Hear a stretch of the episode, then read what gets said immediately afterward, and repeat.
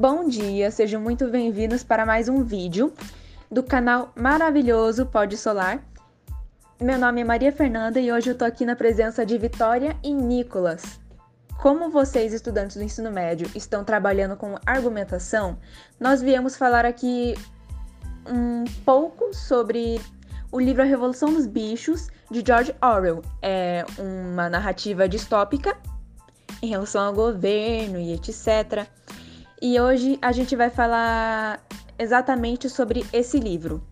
Eu vou falar da narração, então vou falar para vocês um leve resumo sobre o livro, a minha opinião também. Então eu fiz um breve resumo aqui para vocês, tá bom? Vamos lá. O livro A Revolução dos Bichos se passa em uma granja chamada Granja do Solar, na qual o proprietário chamado Sr. Jones e sua esposa não cuidavam bem dos bichos. Eles os maltratavam, não alimentavam direito, resumidamente. Fazia eles de escravos, então, sob o controle e liderança de um porco velho chamado Major, eles decidiram combinar e planejar a revolução. Uma revolução deles. Após realizá-la, eles expulsaram Jones e a partir daí foi decidido que os porcos, por saberem ler e escrever, eram os mais inteligentes. Daí um pouco a parte da distopia, um governo totalitário. Pouco depois do velho major escrever os Sete Mandamentos e debater sobre a canção Bichos da Inglaterra, que ele conhecia desde filhote, e os próximos passos para a revolução, aquele porco havia de ter falecido. A partir daí, os porcos Bola de Neve e Napoleão começaram a liderar os outros os outros animais e continuar a revolução junto de outros porcos, embora os dois sempre discordassem. Um dia, Bola de Neve teve a grande ideia de construir um moinho de vento, e por Napoleão ir sempre contra, houve uma eleição do líder da granja, que após a expulsão de Jones passou a se chamar Granja dos Bichos, só para vocês saberem. E apesar da maioria ser a favor de Bola de Neve, Napoleão arma um plano certeiro para que seu concorrente seja expulso de lá, e assim ele foi taxado de traidor. Napoleão lidera a granja de maneira ditadora, protegido por seus cães ameaçadores. Nove filhotes que cresceram ao longo do tempo e viraram nove cães ameaçadores. Constrói um moinho finalmente, roubando a ideia de bola de neve, economizando comida e fazendo animais trabalharem durante muitas horas. Ele faz contato com humanos para conseguir os materiais necessários para a construção do moinho, por intermédio de seu advogado, Sr. Wimper, que era um humano. Nessa altura, os porcos já estavam morando na casa grande, o que, segundo os mandamentos, era totalmente proibido. Garganta era o braço direito de Napoleão e andava pela granja protegendo seu mestre. Entre aspas. Em uma tempestade, um moinho de vento é derrubado. A culpa cai sobre Bola de Neve. Os animais passam a racionar ainda mais comida. Mesmo assim, Napoleão passa para os humanos a impressão de haver muita comida. Porém, alguns bichos começaram a questionar, e esses animais questionadores foram acusados de serem cúmplices de Bola de Neve e, ao se entregarem, foram mortos.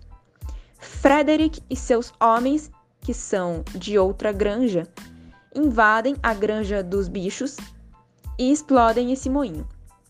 Os animais revoltados enfrentam e expulsam esses homens. Sansão, muito trabalhador, adoece e Garganta diz que virão buscá-lo para um tratamento fora da granja. No caso, esse tal Sansão é o cavalo. Muito forte, estava desde o início nessa granja mas quando o carro vem buscá-lo, os bichos percebem que era um carroção de matadouro, através do, leite, do letreiro do carro. Porém, Garganta dá uma desculpa e os animais aceitam. E Sansão nunca mais foi visto. Pouco a pouco, os animais que viveram na época de Jones foram morrendo, e foi se esquecendo como era antes da Revolução. E por fim, os porcos aparecem andando sobre duas patas no fim do livro, assim unindo-se definitivamente aos humanos diante da mesa da casa grande tomando cerveja. Assim, todos os outros mandamentos, lá do início do livro, foram descumpridos. E assim finalizamos o livro.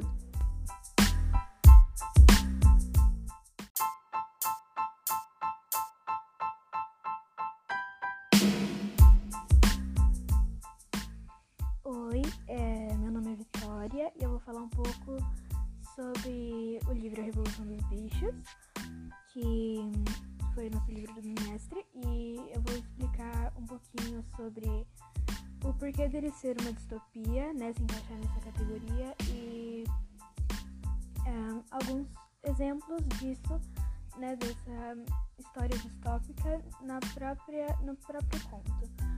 É, vamos lá. Bom, o livro se encaixa numa, na categoria distopia porque o que é uma distopia? Distopia é o, é o oposto da utopia. Utopia é aquela história como os contos de fadas, por exemplo, que tudo acaba com um final feliz e todos se dão bem e vivem felizes para sempre. E na distopia é o contrário, tudo dá errado e não acaba bem. É, a Revolução dos Bichos, ela é um exemplo de distopia porque na história conta sobre um grupo de bichos, né, que tomam posse de uma fazenda e decidem lutar pelos seus direitos e viverem a vida do que a natureza dá, né, e sozinhos, sem precisar de humano nenhum. É, eles colocam regras Porém, os porcos acabam dominando tudo e no final não acaba muito legal e não vira um final feliz. Um exemplo de distopia na, no, livro, numa parte dele, é a parte que eles começam a construir a, pela primeira vez um moinho de vento. Quando dá tudo certo, fica bonitinho. Só que você pensa, né? Ah, vai dar tudo certo tudo vai ser construído, vai ficar tudo bem, vai acabar bem, vai ficar legal. Mas vem, ele é destruído, acaba sendo destruído e dá errado. Essa é uma das partes que ocorre distopia no livro. É, além do livro ser uma distopia, né? Enfim, é, outra parte também seria a parte do Sansão. Ele trabalhou muito e você, eu pelo menos, Achei que ele não fosse morrer tão cedo, que ele fosse sobreviver e que ia acabar tudo bem. Porém, acaba que ele vai pra. vai com uma carroça, né? Ele fica doente, vai embora e acaba falecendo. Essa, essa, esses dois são exemplos muito legais que eu, eu achei sobre a distopia neste livro. E é isso. É, eu espero que vocês tenham gostado e até a próxima.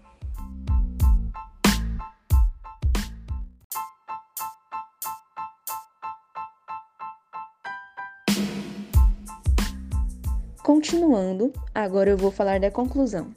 Nós concluímos que o livro A Revolução dos Bichos foi uma crítica feroz à Revolução Comunista de 1917 e ao regime totalitarista de Stalin na União Soviética. Essa narrativa nos mostra como podemos ser corrompidos e como o totalitarismo e a opressão aprisionam nossas mentes. Então percebemos que Orwell queria denunciar a ditadura cruel imposta por Stalin quando ele criou esse livro. Então foi isso. Obrigada por assistir o vídeo. Após lerem o, o livro, comentem o que vocês acharam dele. Não se esqueçam de compartilhar esse vídeo com seus amigos e, se puderem, dar o seu like.